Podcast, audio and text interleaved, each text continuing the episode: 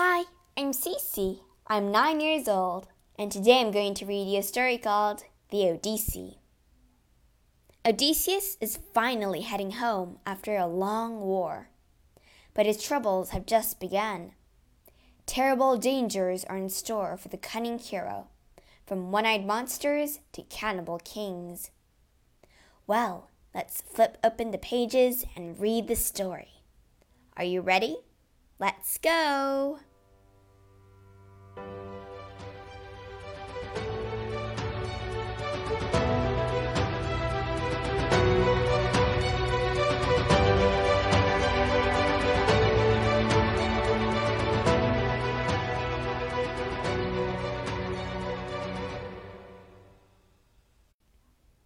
Chapter 1 Calypso's Prisoner. On the island of Ogygia, home of the sea nymph Calypso, a big strong man was sitting on the beach and sobbing his heart out. His name was Odysseus, and he was a very long way from home. Far above him, the mighty gods of Mount Olympus were watching. Athena, goddess of wisdom, turned to her father, Zeus. He was king of all the gods. If anyone could help Odysseus, he could. She pointed to the tiny ant like human below. Look, father, poor Odysseus has been stranded there for years. Will you help him to escape from Calypso's island and get home to his family? Zeus scowled. Why should I help him? he asked. He's just a human. He's not just any human father, said Athena. He's a hero, a clever hero, not like a lot of the blockheads out there. Hmm, said Zeus. That may be true, but what about Poseidon, god of the seas? He hates Odysseus, and he'll be furious if I help him. Besides, your hero will have to escape Calypso's island by sea so making Poseidon angry is not a good idea. But you're king of the gods, Athena said, arching an eyebrow. Your word is law. All other gods must bow to you. Zeus grunted, obviously pleased. That is true. He called to a young, handsome god nearby. Hermes, go and tell that pesky Calypso to let Odysseus go. Hermes saluted scrambled into his golden winged sandals, and pushed off into the empty air. Down, down, down. When Hermes landed on Ogygia, he found himself in a beautiful forest, surrounded by lush vegetation and the delicious smell of herbs. Somewhere close by, a scented fire was burning. And then he saw her, Calypso. Even though Hermes was a god who spent his days with beautiful goddesses, he was still stunned by her loveliness. Calypso welcomed him warmly. At least she did until he told her why he was there. You want me to give up Odysseus? Her eyes flashed with fury. But I love him. He has lived with me for seven years. Against his will, Hermes pointed out. Calypso gave him a fiery look. Zeus commands you to let him go, Hermes added.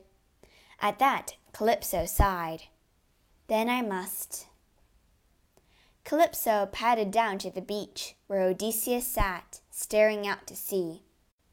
He looked up as he heard her footsteps. Zeus is forcing me to let you go, Calypso said. She fluttered her eyelashes. If you want to leave, that is. I want to go, said Odysseus quickly. You're very beautiful, Calypso, but I want to see my wife and child and my home again. That's where I belong. With a lovesick sigh, Calypso gave up. She helped Odysseus to build a sturdy raft, and he sailed away without a glance in her direction. Far above Odysseus's little raft, the sea god Poseidon looked down and saw that Odysseus was free. So, Zeus let you go when I wasn't looking. You're not getting away that easily, little man, he muttered. He stuck his trident into the sea and stirred it up into a ferocious storm. The winds and the rain lashed the little raft until it was smashed into pieces, and Odysseus was thrown into the sea. He felt himself sinking down and down into the freezing ocean. The deeper he sank, the colder it got. Soon he knew no more. When he came to, he found himself on a beach beside a clump of olive trees. For a horrible moment, he thought he was back where he'd started, on a Ogygia. But then he saw a pair of girls washing clothes in the river close by. This can't be a Ogygia, he thought. I was alone with Calypso there. He got up and called out, Hello? The girls gave a squeal of shock. Odysseus bowed low. I'm sorry if I scared you, but do you know where I might find food and shelter? The girls, still trembling slightly, pointed out a palace up a hill. As it turned out, the king and queen who lived in that palace were the perfect hosts. Without even asking who he was, they ushered him inside, gave him fresh clothes and plenty to eat and drink. In return of this fine hospitality, said Odysseus, I'll tell you all a tale. A murmur of excitement went through the court. Odysseus cleared his throat and began.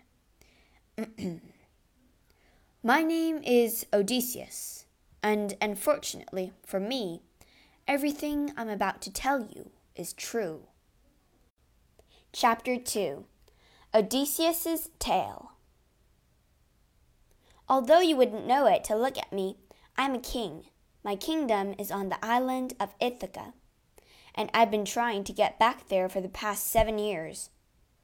When I set sail for home, my men and I had just won a war against Troy. It took ten years, and we lost many comrades. Still, twelve ships full of my men survived, and we were glad to be going home at last. At least, we thought we were going home.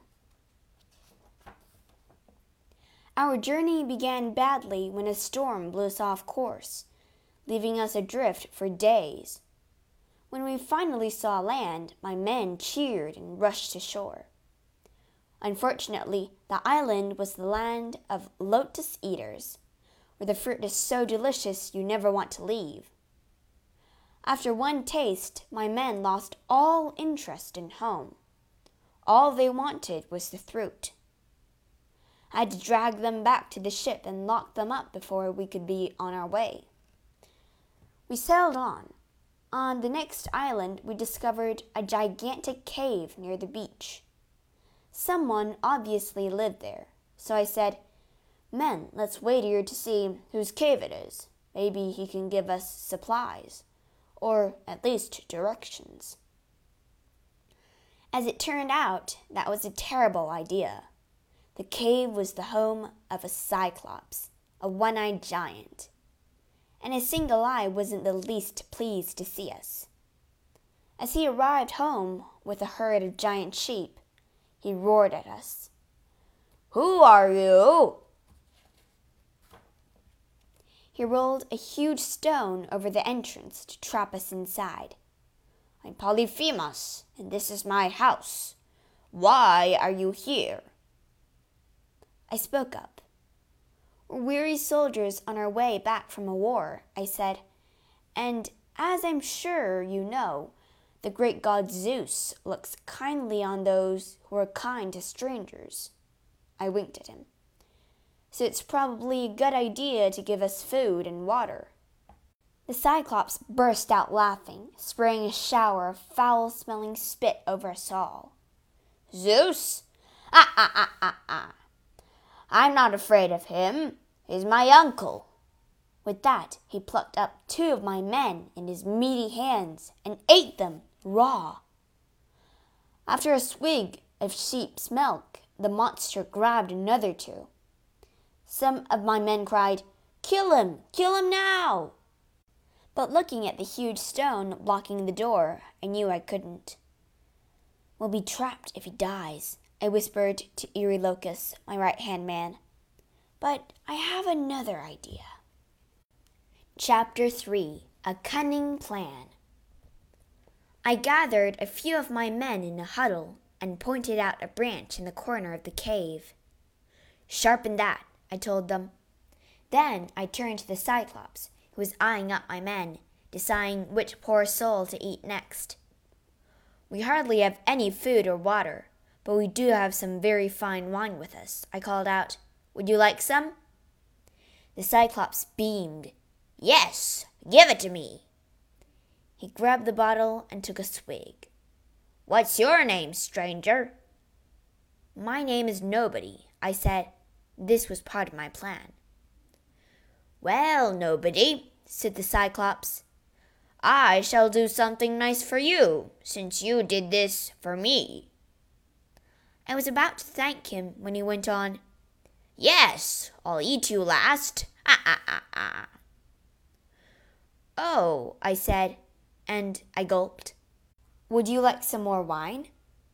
Soon, just as I had hoped, the wine made him sleepy, and he began to doze, snoring like a sty full of pigs.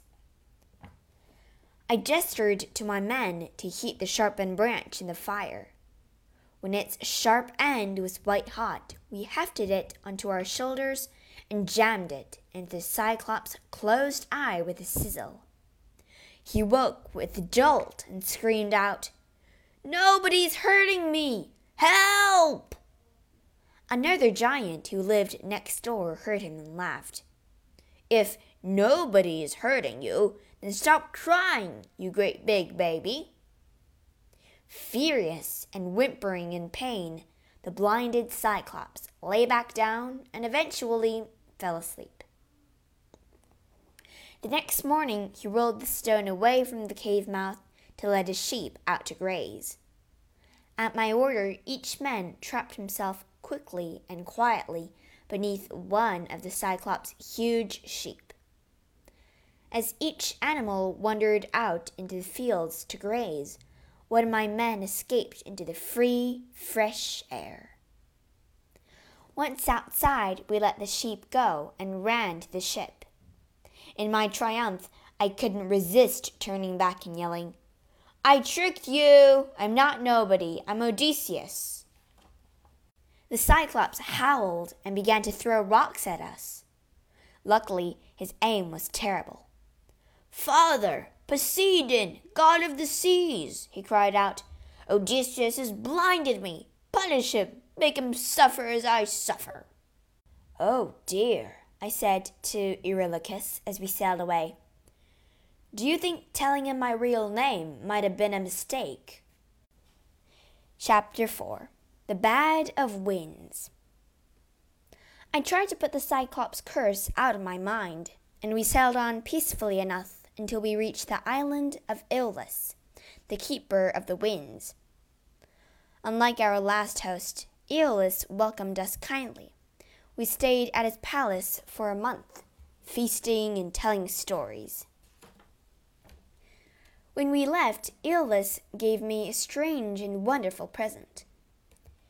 Here, he said to me, handing me a bulging cloth bag.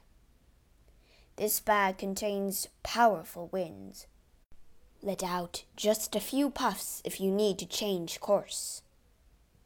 I put the bag in a safe place where my men wouldn't accidentally open it, and we went on our way. Aeolus also sent us a steady breeze to blow us home. Before we knew it, we were close enough to Ithaca to see people walking about on the shore. By now I was so exhausted that I couldn't keep my eyes open, and I took a nap. I dreamed of Penelope, my wife, and Telemachus, my son, who must be almost a man by now. As I slept, some of my men pulled out the bag full of winds. They must have thought it contained treasures, because they opened it. A mighty hurricane whipped up around us. I woke with a start and realized that my men had released all the winds at once. We were blown back and back and back the way we had come, all the way back to Aeolus. This time he wouldn't help us. The gods seem against you, he said. I can't do anything more. So he set sail yet again, only this time without the winds of Aeolus, our ships seemed to crawl through the water. After a while, we came to an island and landed to stock up on food and water. I spotted a girl walking along the road, and I called out to her. She told us to go and see her mother and father, the king and queen of the Laestrygones, in their palace on the hill. They'd be delighted to have you for supper, she said with a smile that I didn't like all that much. When we met the king and queen, we found out why they'd be so delighted. They were cannibals! We ran for our lives, but not all of us escaped. The Laestrygones army chased us all the way to the shore and hurled rocks at us, smashing almost all of our ships and killing many of my men. Only one ship of sad, tired men sailed away from that island. We had no supplies and hardly any hope left in our hearts. Next time we landed, I was more cautious. We drew lots, and one group of men stayed at the shore with me, and the other followed Eurylochus to explore. The scouting party soon came up upon a stone house in the woods. Eurylochus told me later that outside the house were wolves and lions, as meek and friendly as puppies and kittens. One lion even rolled on its back to have its tummy tickled. Then they heard a woman singing. At the sound of their footsteps, she came to the door and beckoned. Come, strangers, you look tired. Let me offer you refreshments. The weary men went in, hungry and eager, and enchanted with this kind and beautiful stranger. Come in, come in, she sang. I'm Circe, and you're welcome in my home. I have sweet wine and fresh bread, honey and olives ready and waiting for you. But Eurylochus stayed behind. We had so little good luck on our journeys that he couldn't help thinking that she was a little too interested in feeding them. He peered in through the window to see the men stuffing their faces with food. As they ate, Circe brought them extra little treats and kept their cups full to overflowing. She smiled at them and they all seemed to be having a wonderful time.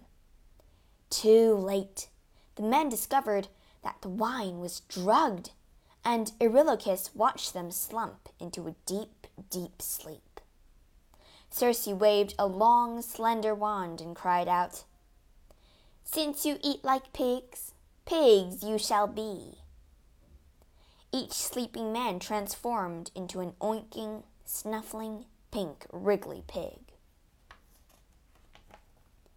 Eurylochus ran all the way back to the beach and told me what he'd seen. Telling me not to let the rest of the men out of his sight, I set off along the path in the direction of the house. Before I had gone half the distance, a beautiful young man in winged sandals flew down from the sky and handed me a small sprig of magic herbs. I'm the god Hermes, he said. Here, eat this herb.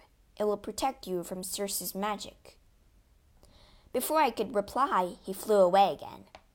I swallowed the herbs and went on my way. At the house, I saw the tamed wolves and kindly lions and wondered if they, too, had once been men. Circe welcomed me inside, offering me food and wine. I ate and drank, just as my men had done, but I knew it was safe thanks to Hermes. Circe waved her wand, chuckling to herself, no doubt very pleased that she found another gullible idiot. But nothing happened. Why aren't you changing? she pouted. That's my business, I said, and drew my sword. Now, change my men back. Circe looked impressed. It's a long time since anyone has been able to cheat my magic, she smiled softly. Perhaps you would like to stay as my guest instead of my prisoner? Her eyes twinkled as she spoke, and in that instant I began to fall in love. Or perhaps, despite the herb, I was falling under another spell. Still, I hadn't entirely lost my mind. I'll only stay if you swear that you don't mean me any harm, I said. And, I added, reverse the spell you cast on my men. Circe sighed and agreed. I swear on all the gods that I will do you no harm. Then she called the pigs, my men, to her and tapped each one with her wand. The pigs began to change and grow until my men all stood before me, looking dazed and scared. I explained that Circe had sworn that she wouldn't hurt us, so we all decided to stay for a while. I have to admit, it was pleasant to be in a place where no one was trying to kill me or eat me for a change. Chapter 5 Dead Men and Deadly Voices After a year on Circe's island, my men grew restless, and I knew that it was time for us to leave. If you don't want to stay, I won't stop you, said Circe. But take my advice. If you want to get home in one piece, you will have to visit the land of the dead and seek the help of Tiresias, a spirit there. I was terrified. How can we go to the land of dead and not die? I asked her. And how do we get there? Circe gave me a long list of instructions, as well as many warnings for our journey. Let the north wind carry you, she said, as she waved us off in our one remaining ship. Good luck! Soon we landed on the misty shores of the land of the dead, where a scared grove of dark trees grew. As Circe had instructed me, I dug a little hole and poured the blood of a freshly killed sheep into it. It was to tempt the dead out of the shadows to talk to us. As the blood poured, shadowy spirits gathered around us. My men trembled, but I tried to keep my voice steady as I called, Tiresias, come forward. Odysseus wants to speak to you. One shadowy figure drifted closer, bending to take a drink of the blood. As he began to look more solid, I saw he was an old, old man. You're in trouble. Poseidon wants you dead because you blinded his son, the Cyclops. My heart sank. But that's not all. Whatever you do, stay away from the cattle of Helios, the sun god. If you eat those, he shook his head. My advice is just don't. With the warning ringing in my ears, we left the land of the dead and sailed on.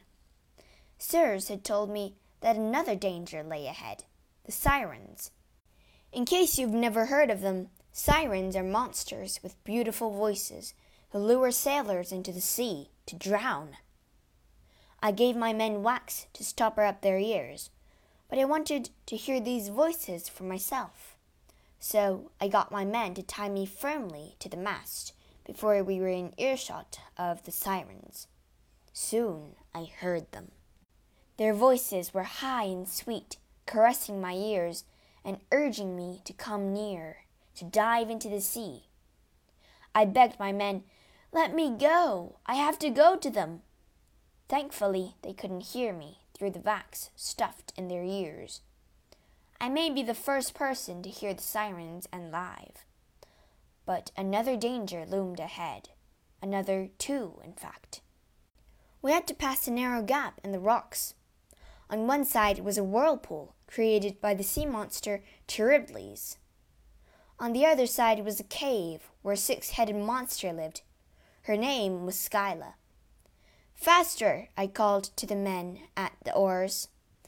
Don't get too close to the whirlpool, or we'll all be drowned.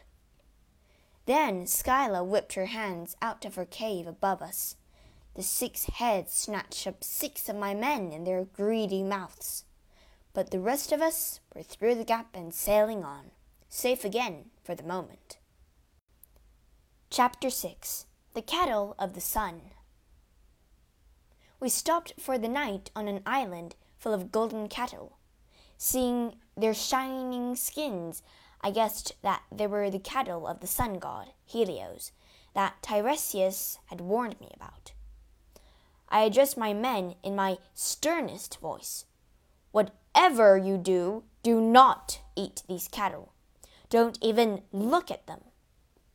For a while the men obeyed, but we were running low on food again, and my men began to mutter, If we starve, we'll be dead anyway. We only have the word of a dead man for it, too. The next day I smelled roasting meat. My men were eating the cattle. Fools! I cried, but it was too late. The damage was done. With a heavy heart, I ushered everyone back onto the ship, and we set sail. What else could we do? Moments later, the sun god, Helios, smashed our boat into tiny pieces. I was the only survivor. I found myself shipwrecked on an island where I was taken prisoner by a magical woman named Calypso. I spent seven long years there, pinning for home, until the great god Zeus sent a messenger to free me. And so here I am. Chapter 7 Ithaca at Last. As soon as Odysseus had finished his tale, he fell fast asleep in the hall of King Alcinous. The king ordered his guards to take poor Odysseus home at once. Still fast asleep, Odysseus was carried on board a ship. When he awoke, he was on the shore of a land he thought he recognized. With tears in his eyes, he realized, It's Ithaca! He kissed the ground with joy. At that moment, a tall, beautiful woman appeared. She was wearing a breastplate that glinted in the dawn light. She had a shining helmet upon her head. It was Athena, goddess of wisdom, who had been watching over Odysseus all this time. Welcome home, she said. But before you can claim your kingdom, you have one last job to do. You must do it in disguise. With a wave of her hand, she transformed Odysseus into a ragged old beggar. Odysseus gazed at his newly wrinkled hand in shock, but he still had his wits about him. What's the job? While you've been away, your house has been full of scroungers who are eating your food and making your family's life a misery. You see, they hope that one of them can marry Penelope. But she is married, said Odysseus. You've been gone a long time. Penelope's suitors think you're dead, said Athena. But I can help you get rid of them. Go and rest in the cottage on the hill. It belongs to Eumaeus the shepherd. He's always been loyal to you. Then she disappeared. Eumaeus welcomed the old stranger, offering him a place by the fire. Odysseus played the part of a feeble old beggar so well that the kindly shepherd insisted his guest should take the bed that night, while he slept outside. The next morning, Odysseus was awoken by Athena. I have someone to see you, but first. She waved her hand, and he felt his old and wrinkled skin become firm and young once more. That's better, she said. Just then, a young man appeared over the crest of the hill. He looked familiar, very familiar. Telemachus, my son! Odysseus rushed forward to hug him, but his son flinched in shock. Odysseus's skin was still glowing from the spell. He looked more like a god than a man. Telemachus, I'm your father. Don't you recognize me? Telemachus's shock turned to joy, and he flung his arms around his father. It's time, said a voice from behind them. They turned to see Athena standing there. Go and reclaim your kingdom. she disguised him as a ragged beggar once more. It'll give you the advantage of surprise, she said. So, old man Odysseus and young Telemachus walked back to town, picking up Eumaeus from his cottage on their way. As they drew closer to the city walls, a dog bounded up to Odysseus, an ancient thing, all matted hair and creaky limbs. It was Odysseus's own dog that he left behind as a puppy. Good boy, good boy, beamed Odysseus. But his smile faded as he realized that the animal was on its last legs. Poor boy, he whispered, bending to pat him as tears rolled down his cheeks. But then he stood, and all the pent up rage and bitterness of his long, long exile turned into grim determination.